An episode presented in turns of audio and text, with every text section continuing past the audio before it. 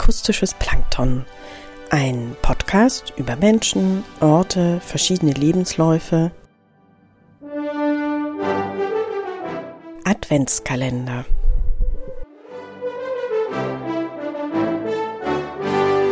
Vierundzwanzig neue und alte Briefe aus den vergangenen Jahren, fiktiv, biografisch, an 24 Schriftstellerinnen, geschrieben und gelesen von Theresa Art.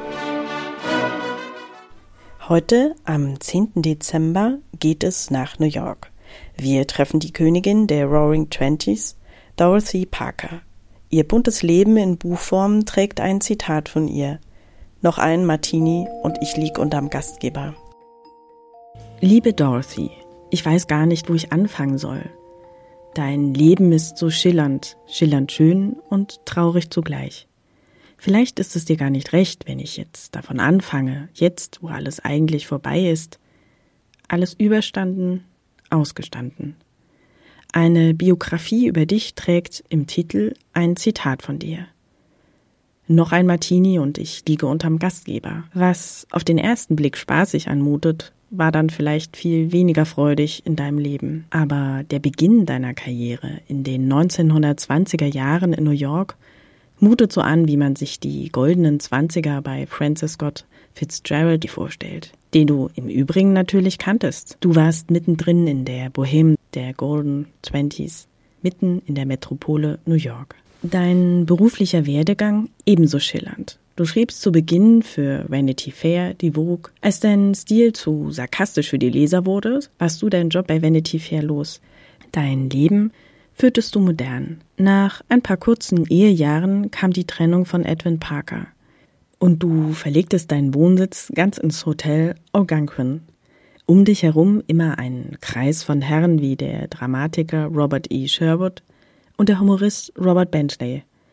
Zusammen wart ihr das literarische Trio, später bekannt unter dem Namen Algonquin Round Table.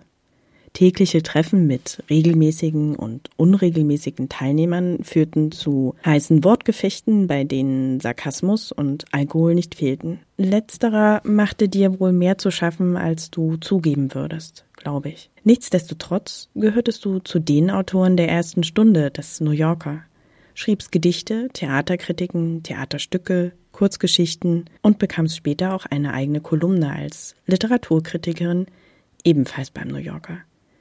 Dein Bekanntheitsgrad wuchs und mit ihm auch der Kreis derer du dich bewegtest. Ernest Hemingway zählte dazu. Alsbald wechselstest du auch dein Umfeld.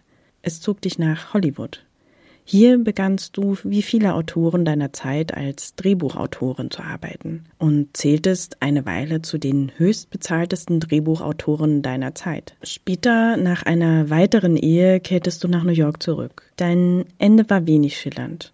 Du hast wohl die berühmten Höhen und Tiefen einer Künstlerin durchlebt. 1967 starbst du allein im Hotel an einem Herzinfarkt. Liebe Dorothy Parker, deine Biografie liest sich wie ein Roman.